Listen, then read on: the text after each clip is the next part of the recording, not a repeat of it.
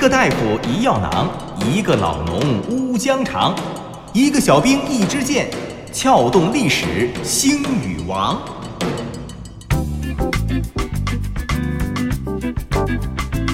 历史也是知识，观点也有笑点。您正在收听的是小型对谈脱口秀，藏也藏不住。各位好，我是李晓东，坐在我身旁的依旧是滴川。大家好，我是刘滴川。匆匆忙忙，我们究竟说了几遍再见之后再拖延？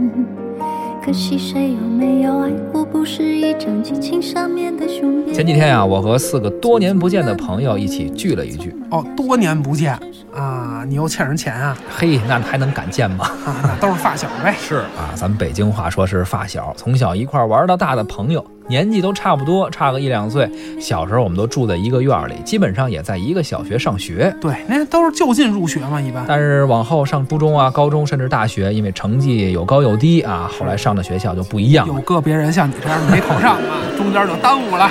再到后来啊。搬家的搬家，工作的工作，出国的出国，聚少离多，见面的次数也就少了。哎，各奔东西嘛，很多朋友都得有这样的经历。虽然这些年见面的次数少了，但是呢，一直保持着联系。特别是后来哈，校友网站呀、微博、微信都出现了，互相呢都能找着啊，互相加一微信呀，最近过得都好不好啊？变化大不大呀？等等。没错，反正拉一个群，追忆一下少年的时光，是不是？再组织组织聚会聚餐，大范围的小范围的挺好。时间啊，过得真是快。每次和发小聚完会，我都特别有感慨。眨眼之间，我们好像就变了一个人，一切恍如隔世啊！大家变化都特别大。毕竟二十多年过去了，这基本都成家立业了。这不前几天嘛，聚会聊天，有一女孩已经结婚生子了，儿子正上幼儿园呢，给我们讲了一特迷幻的故事。说幼儿园就问这些孩子说：“你们长大想干什么呀？”有的孩子说：“我想干这。”有人说：“我想干那。”哎，反正说什么都有，但是。说最多的都是说想当老板，是这也是，这是一个时代的公共理想，时代写照。小时候谁没理想啊？我们就一边聊这事儿，一边挺感慨的，就想起了小时候我们童年时期啊，我们自己小时候也有梦想啊。当时啊，那个时候老师也问过我们同样的问题。是啊，时光如水，这一晃啊，咱们都。成年了，其实每个时代都有这个时代的公共理想啊，真是这么回事儿。呃，这是一个时代年轻人的价值观的写照。通过大部分年轻人对未来的憧憬，你就能看出来一个时代的现状。那绝对的，你看现在啊。一切以经济发展为中心，所以孩子们的理想不是当总裁呀，就是当 CEO。总之吧，就是想从商啊。咱们小时候可不是，咱们那会儿科学技术是第一生产力。我就记着我小时候，大家很多人都想当科学家，是十个有八个都想当科学家的，没有说什么想当老板的。结果现在你说有几个当科学家的？哎，这就是咱们说的公共理想。小的时候，小孩子呀比较容易受到社会文化潜移默化的影响，所以小孩的眼里边，他们成功是什么？小孩眼里边的理想是什么？对吧？都是因循了当时社会的价值取向。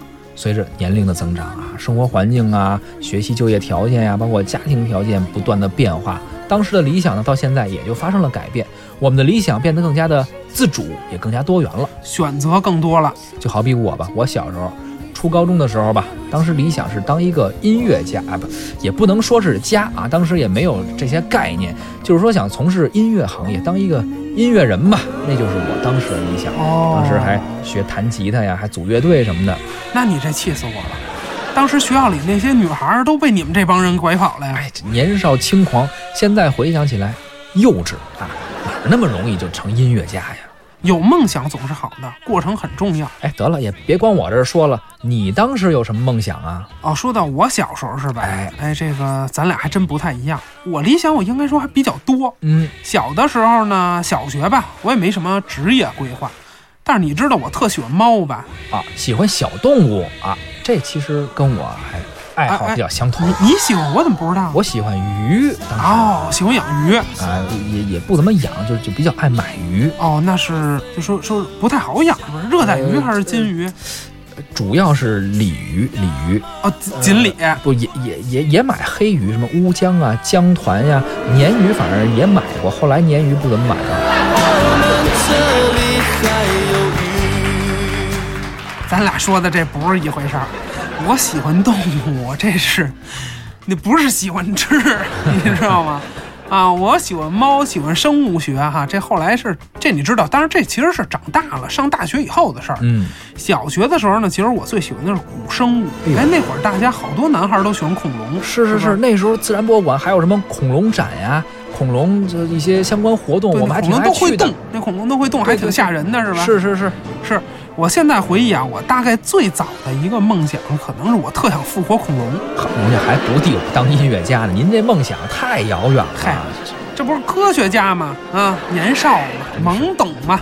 当时啊啊，说正经的，我确实有一个爱好，说现实的啊，对我确实现实的爱好是确实很喜欢诗，这是诗歌啊，对，也是背了不少古诗。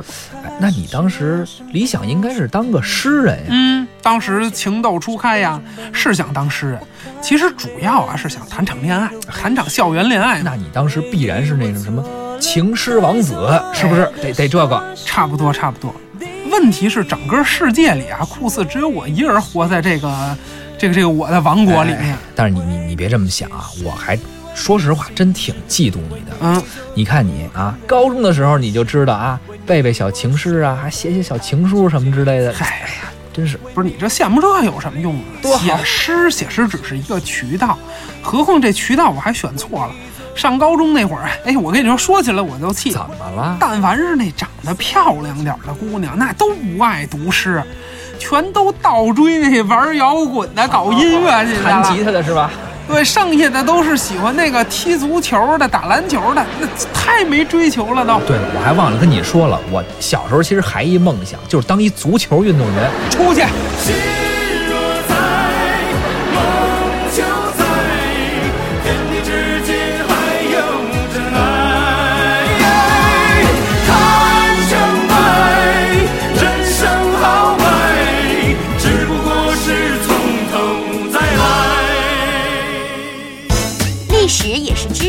观点也有笑点，荆轲刺秦坏在了谁的手里？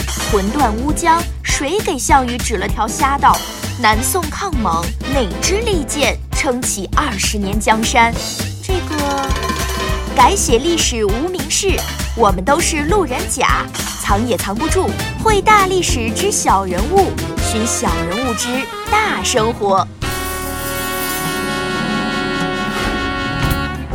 童年、少年时代的梦想，随着童年、少年时期的远去，也就梦想远去了。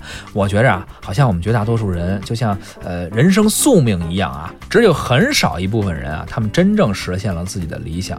所以说这一点上来看啊，我其实还是挺佩服你。您这又拐弯抹角的佩服我什么了？你看我。既没成为音乐家，也没成为运动员，是人家连那个音乐节目、体育节目都不让你主持去。是啊，这这更不可能说以这两件事为职业了。所以为什么嫉妒你呢？你看你，你坚持了自己的理想，你现在依旧是一个诗人，对不对？没有改变。我这也就是和童年一样，依旧没有人喜欢你，你这才是执着呀。只不过我最开始啊，可能是为了吸引女孩，年轻嘛，啊，那但是到后来呀，对姑娘的爱渐渐就转变成了对诗的爱。哦，其实我这个轨迹还是非常写实的，绝大多数人我觉得都是这样。嗯，就像是校园爱情电影里，可能很多人你看说是特别喜欢一个人，追一个人。因为追他呢，反而要去接近他的朋友，是，结果到头来陷害人的朋友了。嗨，本来是传纸条的，后来传着传着传出感情来了，替替人家传纸条，后来这传纸条的产生了爱情，是把这个快递就给扣下了，那个爱上快递员了啊，这就是很多人的理想。是理想，它也不一定是磨灭了，可能是在追求的过程当中发现了更好的，也可能是更适合自己的、更现实的。对，我觉着如果是这样的话，倒也没什么可惜的。这样太不可惜了，这鞋舒不舒服，只有自己的脚知道。小时候，无论我们的理想是什么，理想都会很美好。但实际上呢，绝大多数人小时候的理想啊，或者说刚刚工作的时候吧，理想都会很大，但现实中很可能并不是最适合我们的，不是最符合实际的。比如小时候想当科学家，可后来发现自己呢，并不擅长理科，很有可能就当作家去了。哎，比如说毕业了想大干三年，三十岁之前财富自由，然后等到三十岁，哎，发现这财富自由哪儿那么容易啊？该主持还得主持。好像这咱俩谁呀？咱俩之前谁有这么伟大的理想啊？哎，我估计其实绝大多数人都是这么想的。全都是最后找到了现实自己应该干的事情。对对对，这理想很丰满，现实很骨感哎，。都已经皮包骨头的骨感了。在理想当中啊，我们总觉着自己站在舞台的中央，是万众瞩目的焦点。可现实中啊，绝大多数人啊，当然也包括我们啊，那都会或多或少的感觉到自己其实就是路人甲。哥，您不用这么客气，客观上你也就是路人甲。哎，那你就是路人鬼，什什什什么鬼？什么鬼？路人鬼呀、甲乙丙丁戊己庚辛壬癸十天干嘛？我至于吗？我这路人了，我还排最后一啊，位。你打听打听，给你排上来，那都是看着我的面子。冲你我也好不了啊！主要是我给你提升啊。再者说了，甭管是路人甲还是路人鬼，哎，你还真别看不起路人，你知道吗？路人虽然知名度不高，但未必作用不大。哎，这怎么讲呢？路人干好了，照样可以改变世界，青史留名。我们的理想虽然微不足道，但是做好了也一样能惊天动地。哎哎，你你等会儿啊，我我没听错啊，这个路人甲干好了，能改变世界，青史留名。那他青史留名了，他怎么还能叫路人甲呢？哪有路人甲青史留名啊？你别自我安慰了。哎，我这打小就天行健，自强不息，披荆棘，志存高远，清版税写单于丁教全的著名青年诗人，还不敢说青史留名呢？哪儿冒出一个不路人甲，还改变世界，还能青史留名呢？听我说，你还真别不信。咱们这样，今天老规矩，走回历史，而且咱不说那出名之前是路人甲，出名之后改变世界的，咱们就说那些自始至终默默无闻，但依旧青史留名的路人甲，让你也学习学习，别老以为自己怎么地。哦哦哦哦，那这个咱们得学习学习。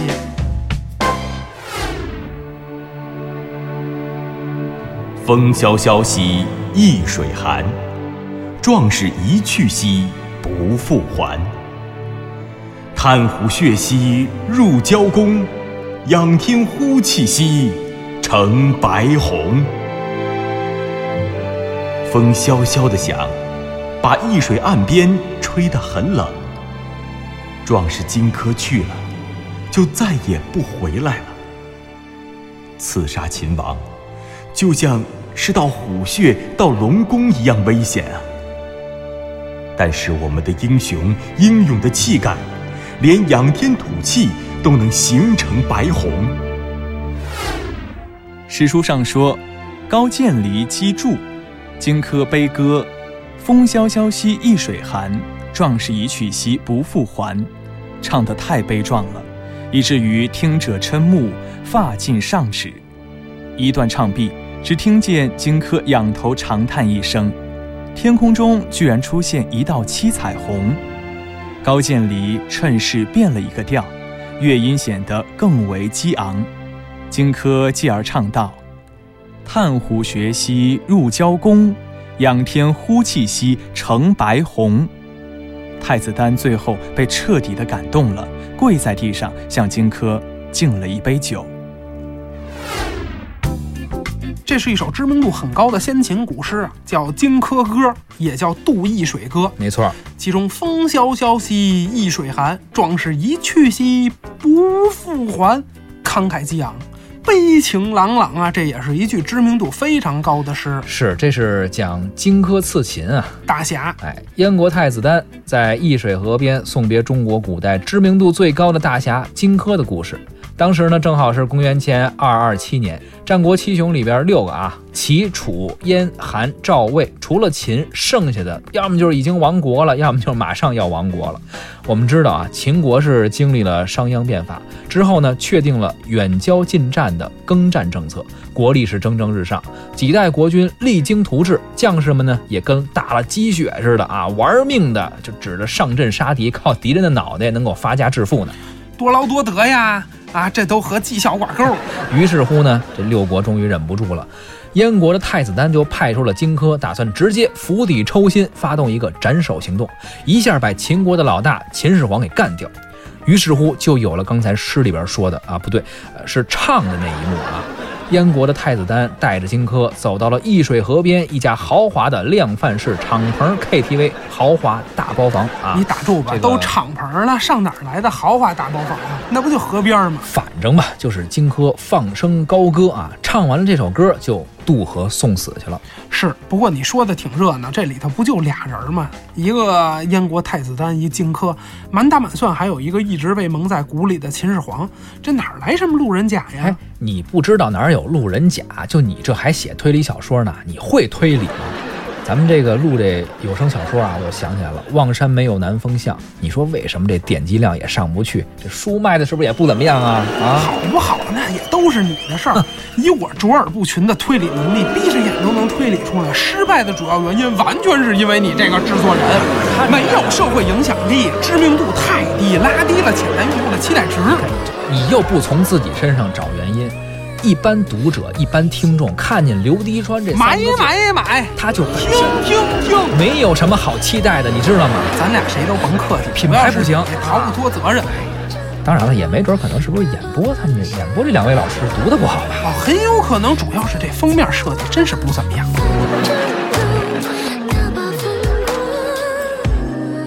行行行，咱俩还得这么合作，要不然我看这节目要完啊！别扯那些没用的了，说荆轲。继续说荆轲刺秦啊，哪有路人甲你看不出来吗？这么说吧，如果把荆轲刺秦拍成一部电影，荆轲如果是男一号的话，这路人甲绝对得是男二号，他比秦始皇、比太子丹都重要。没有太子丹都可以有荆轲刺秦，可要是没有这路人甲，那历史可就被，改变了。别闹了，这这荆轲刺秦大家都知道，荆轲、秦王、太子丹，总共就这仨人，哪来什么路人甲呀？再说了，咱不说历史学啊，我跟你说说传播学的基本原理。荆轲刺秦这么大一热点，但凡跟这事儿稍微有一丁丁点儿关系的人，谁蹭蹭还不能火了呀？啊，火了还能是路人甲吗？早就变成知名历史人物了。你都别说两千多年前的当事人了，哎，就连前两年啊，前些年上个百家讲坛讲一段荆轲刺秦，那普通教授都能蹭成知名历史学者。这热点内外啊，能剩下演过男二号的路人甲吗？哎呀，你说这么多，我跟你说，你真还别不信，他真就有，我就？不信，你说说哪儿这么着，有？等等等，我也甭说了，嗯，你也别说有没有啊，我也不跟你这儿掰扯。荆轲刺秦这故事最原始的记载出自《战国策·燕策三》，我们一起听听这两千多年前轰动全国的大热点，听听最原始的报道是怎么说的。好，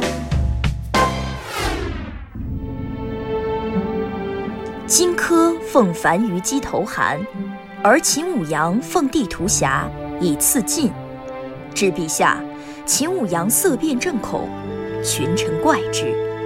荆轲故笑舞阳，前为谢曰被蛮夷之鄙人，为常见天子，故震慑。愿大王少假借之，使必始于前。：“秦王谓轲曰。”起，取武阳所持图。轲即取图奉之，发图，图穷而匕首现。因左手把秦王之袖，而右手持匕首镇之。未至身，秦王惊，自引而起，绝袖，拔剑，剑长，操其势。时恐急，剑尖，故不可力拔。荆轲逐秦王，秦王还住而走。群臣惊愕，卒起不义，尽失其度。而秦法，群臣视殿上者，不得持尺兵；诸郎中执兵，皆陈殿下，非有诏不得上。方及时，不及诏下兵。已故荆轲逐秦王，而卒黄吉无以击轲，而乃以手共搏之。是时，侍医夏无居以其所奉药囊体科。秦王方还住走，卒黄吉不知所为，左右乃曰王复见，王复见，王复见！：“遂拔以击荆轲，断其左骨。荆轲废，乃引其匕首提秦王，不中，中柱。秦王复击轲，被八创。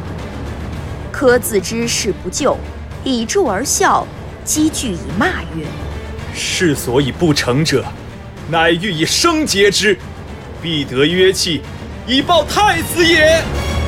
左右计前，斩荆轲。秦王目眩良久。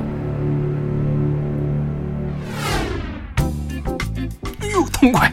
多精彩的故事啊！险象环生，扣人心弦。当然了，您要是听不懂也白搭。哎，这你这不是废话吗？都没听懂。简单说一下啊，荆轲想要入宫行刺，就必须得取得秦始皇的信任。他怎么取得信任的呢？他找了秦国视为心腹大患的大将樊於期，晓之以理，动之以情，给樊将军说的是心花怒放，横剑自刎。好嘛，荆轲这么能说，幸亏没生在当代，要不然弄一脱口秀主持人，这还有咱俩混饭吃的地方吗？没那个，你这业务水平啊啊，他哪比得过你？你看看，他是能把活人说死了，你能把死人说活了。依我看，我就应该从今天开始送你外号，叫当代荆轲。哎，我就一文人，我怎么从文人变成刺客了？你能说呀？不行不行不行，这太危险，舞刀弄枪的，这咱来不了。后来呢，荆轲就靠着这张嘴啊，摘下了樊将军的首级。打打住吧，这是咬下来的，是怎么着？这一自刎，这儿就靠嘴把首级给摘下来了。打一比方，就是给说死了啊，然后连同着燕国的军事地图一起带着，以燕国使者的身份去找秦始皇，说打算投降秦国。这秦始皇一看，哎，左手您拿一人头，右手拿一摞地图，当时就松懈了。可万万没想到。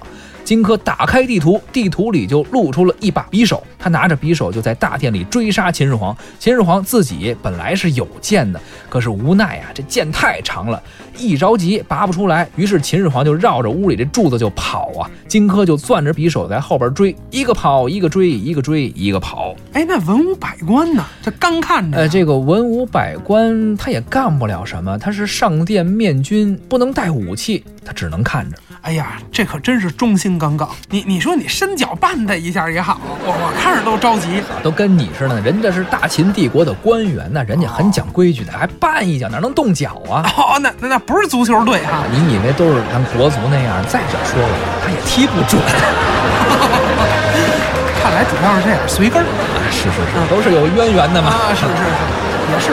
这个秦朝是法家思想治国，但凡是跟孔子学，那也不至于这样。不过问题是啊，我们都知道故事的结果是荆轲刺秦失败了，是的啊，秦始皇顺利的统一了六国。那究竟是谁改变了历史的走向，保护了秦始皇？嗯，难道是一个路人甲呀？没错，就是我要说的这事儿啊！就在这千钧一发之际，文武百官当中冲出来一个人，嗖，这个人从怀里边取出了一件法宝，说时迟，那时快，对准了荆轲的脑袋就扔了过去。只听当时咣当一声巨响，哎呀，哎哎哎，谁扔的板砖？嘿，荆轲一没留神，只顾得躲闪空中那一道寒光，这脚啊，这脚下可就吃了亏了，还是让人绊了一下，还是有踢球的是吧？这秦始皇趁着荆轲不备之际，拔出长剑，一剑就刺向了荆轲的左腿。荆轲左腿中箭，先是想能不能把匕首当做暗器给扔过去，扔死秦始皇就算了。我扔，哎，你等会儿，扔死，这这词儿用的，估计就是慌了吧，反正直接就扔出去了。但是呢，也没扔中。最后，荆轲靠着柱子放声大笑，被众人砍成了肉泥。哦，我终于听出来了，你说这路人甲就是那块板砖，是不是？改变历史，快说说这板砖啥来历？历史也是知识，观点也有笑点。荆轲刺秦坏在了谁的手里？魂断乌江，谁给项羽指了条瞎道？南宋抗蒙，哪支利剑撑起二十年江山？这个改写历史无名氏，我们都是路人甲，藏也藏不住。会大历史之小人物，寻小人物之大生活。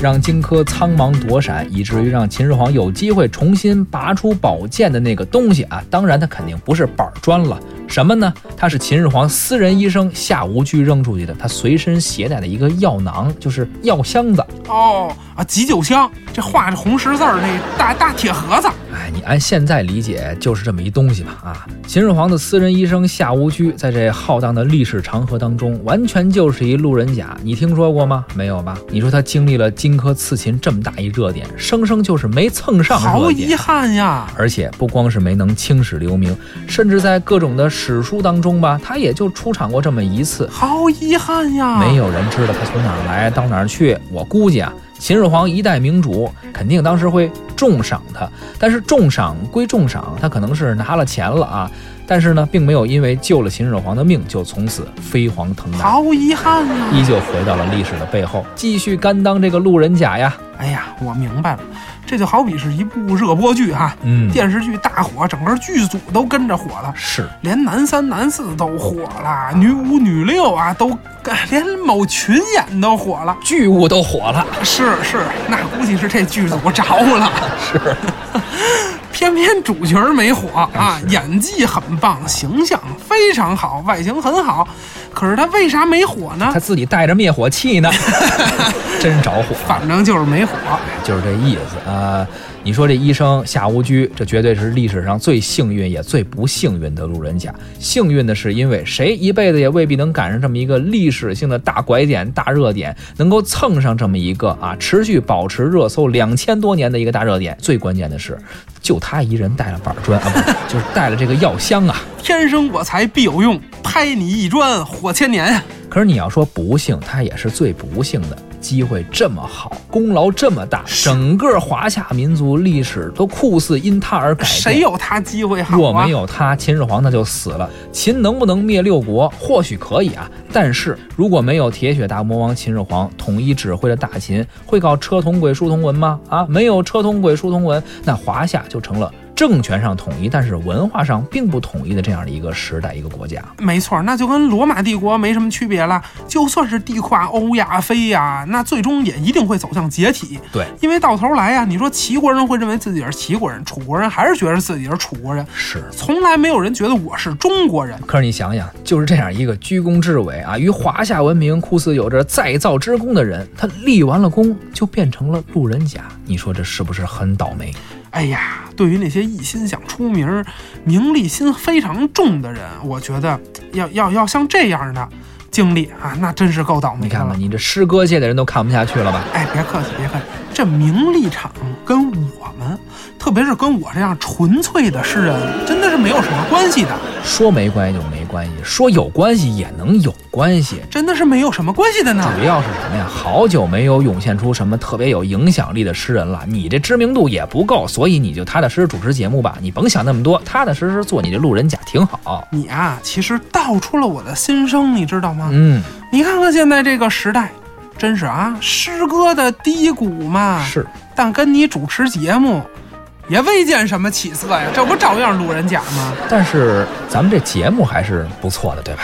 可这影响力也不是全国人民都知道啊。别着急，咱一步一步来，你知道吗？我也想啊，我有的时候也反思，你说咱们这节目怎么就怎么就不火呢？啊，是怎么就不火？为啥呀？嗯，难道是因为咱们台这个防火设施做得好吗？肯定是挺好的，但是这是客观原因。你，咱们这节目没火，你得那就只有一个原因了，啊，难不成总不会千不该万不该是因为咱俩主持业务不够优秀吧？好像还真是哈。有道理。那既然找到了原因，咱们也不能把自己给换了吧？别别提了，过过去了，过去了，过去了，过去了，过去了。正合我意，不提了。别着急啊，说归说，但是等未来说藏也藏不住，真就火了。这节目如果火了，咱俩这业务甭管怎么样，肯定咱俩人也能火。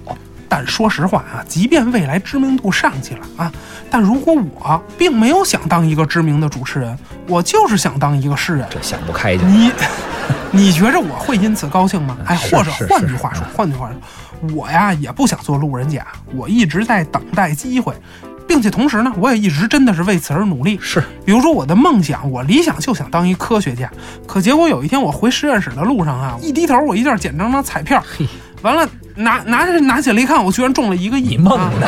我天，你你想钱都想疯了，你我就说比如吧，是你净比如，我就说我中了一个亿，嗯，好，我我我可能不高兴吗？我可你不可能不高兴啊！你后槽牙我都看我我。高兴一会儿，我高兴一会儿，看见我中指的是什么是了？是是，好，哎韭菜都快出来哎了。，得了，我就说，如果我要是不高兴，那你是有病，哎，你要笑就再笑会儿。得了得了，我就说说呀啊啊，我就说我虽然是高兴，但是我依旧我想当科学家呀，嗯，我就是想获诺贝尔奖啊。你比如说我我这获奖呢，这获奖跟挣有没有这钱没关系啊，我不能说我发了财我拿钱买这奖去。是是是，努力实现理想的道路上啊，可能会有一些意外收获。嗯，这收获虽然说很大，虽然说很好，但是它和自己的理想却不相符。你说该不该高兴呢？这确实是个问题。哎，如果是这样，还说这个，如果我对我最初的理想足够坚贞啊，那对于我而言，别管我寻梦路上捡着什么了啊，是捡着一个亿的彩票了，还是捡着十个亿的彩票了？你有完没完？好，全让你给捡，我连十块钱都没捡着过，这才些是现实。这些机会啊，就说这捡彩票这些机会，这跟我都没有关系啊，命不好，我该是路人甲还是路人甲呀？啊，毕竟你说啊，就算是这个彩票真是中了一个亿、十个亿，行不行啊？十个亿你就世界首富了吗？就中国首富了吗？最主要的还真不是首富不首富这事儿，是你梦想不在于此。是，无非就是说您上个新闻，相当于上了一次热搜啊。那之后您该怎么着还得怎么着。您有钱，您有钱是有钱，照样是路人甲。其实我要说的是什么意思呢？荆轲刺秦，我们一直忽略了居功至伟的这夏大夫。你觉得他运气好，你觉得他运气不好，是吧？运气好是因为他碰上了这么一好机会，运气不好呢，是因为他没有因此而走红，继续是路人甲。是营销没跟上，对，你说他运气不好也好，你说他营销团队跟不上也好，反正这么大一热点，他一主角生生就没蹭上。问题是什么呢？如果夏大夫的梦想他就是想做一好大夫呢，那在你看来，一个路人甲浪费了天大的机会，继续当路人甲。可在夏大夫的理想，他就是不想出大名儿，不想做大官儿，不想挣大钱，人家就想做好大夫。是是。那怎么着呢？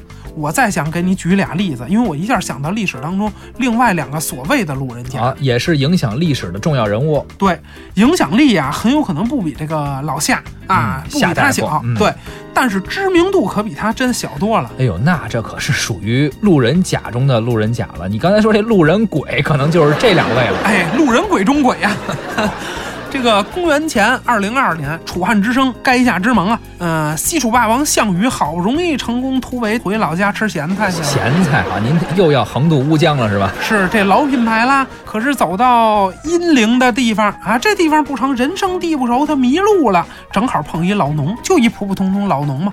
这老农明明可以给项羽指一条正确的路坑，结果也不知道他怎么想的，偏偏给项羽指一瞎道。嗯，结果呢，项羽就瞎转悠，转悠转悠，如愿以偿的就碰上刘邦手下的灌婴了，这让灌婴给撵上。激战之后，仅剩下了二十八骑。大家都知道啊，项羽那是一个要脸的汉子呀，仅剩二十八人，那好意思面对江东父老吗？这才有了自刎乌江。哎呀，你说这老农不会是刘邦的细作吧？军事间谍，他专门散布假消息的。确实不是，确实不是，就是一个普通的老农。这在历史上啊，这老农来无影去无踪，连名字都没记下来绝对就是路人甲。可是你看见没有？要没有这个路人甲，项羽过了乌江，回了老家招兵买马，那鹿死谁手还真是未曾可知啊！是吧？那再有一个，嗯再说一个路人甲，这个人不光改变了中国史，而且还改变了世界史。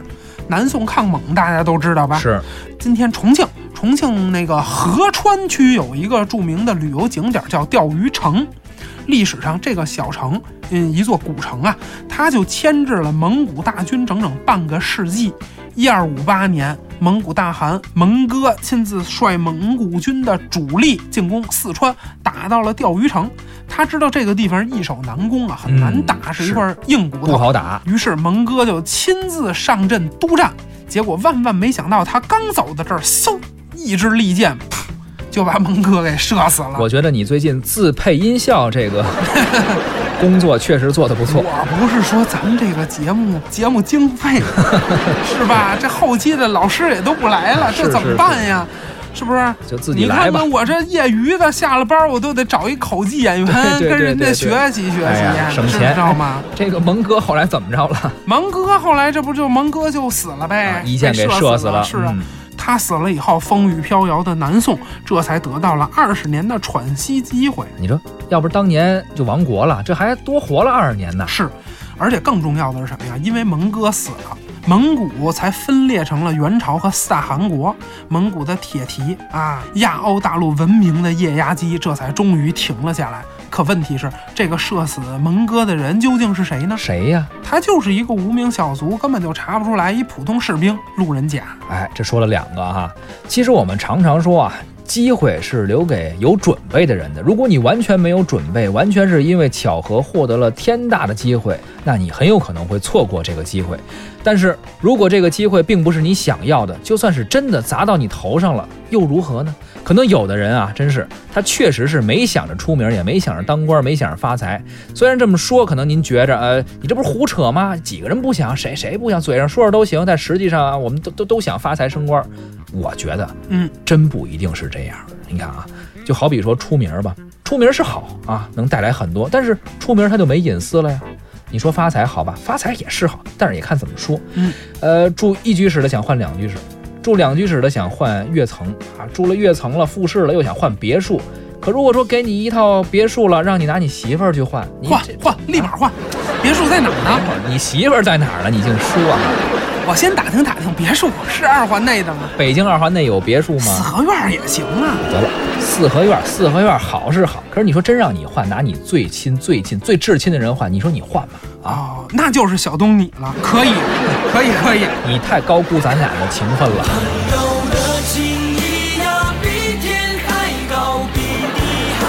就得是你的亲人啊，我的亲人那必然是不行了。你把全北京的房子都给我，我也不能换呀。是啊，嗯所以说啊，咱们总说路人甲怎么样，甚至有些人还会抱怨自己就是路人甲。哎，我想起前年尔冬升拍了一个电影叫《我是路人甲》，讲的是一群在横店啊拍戏的一些横漂，他们的梦想和现实这其中的一些故事和反差。这电影拍的还不错，评分也还可以，而且最难得的是，这戏里边的所有演员啊，呃，还真就是在。横店的那些不知名的演员，他们真的就是影视圈的路人甲。可是你说这些人，他没有梦想吗？肯定也有，就像咱们一样。或许咱们曾经的梦想很丰满啊，可是现在的生活现实很骨感。可是有谁知道这个生活是不是我们想要的？更加可贵的是，我们还在坚持，还走在自己实现梦想的路上。其实这个过程也很重要。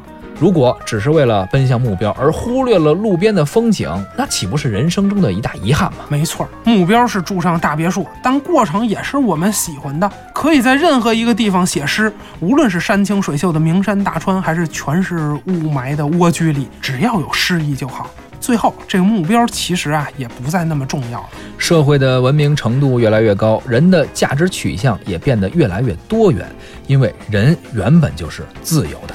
今天啊，咱俩聊了改变历史的路人甲，但其实啊，我们还是站在历史的、站在精英的史观去看待路人甲对历史的影响。是，但是呢，我们没能走进藏在史料背后的这三个路人甲的理想当中。实际上啊，我们永远也不可能走进别人的理想里去。没错。今天这期节目呢，我觉得特别有意义。呃，这个时代赋予我们追求自我生活的权利，而不是公共性的群体无意识。我们应该珍惜这种自由。我们都是路人甲，但希望有一天这个世界上再也没有路人甲，因为等到了那一天，我们就可以不再活在别人的眼里，我们自己的成功、自己的成功标准，就将不再被别人去定义了。说太好了。好了，今天的节目就是这样。如果您对我们的节目感兴趣的话，可以关注微信公众号“藏也藏不住”。主持人李晓东、刘迪川代表我们的节目旁白演播，张倩、陆凯、贾楠，感谢您的收听，下期再会。再会。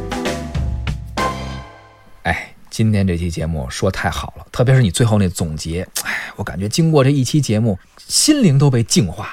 哎呀，是跟我主持节目就这点好，因为我的心灵一直是很清净，一直很洁净。你就甭说了，你是已经积在骨髓了，你是因为没治，你感觉不到了，你知道吗？这么一期节目，你就没受到什么启发吗？哦哦，那那那要这么说，有要做好自己。还有救。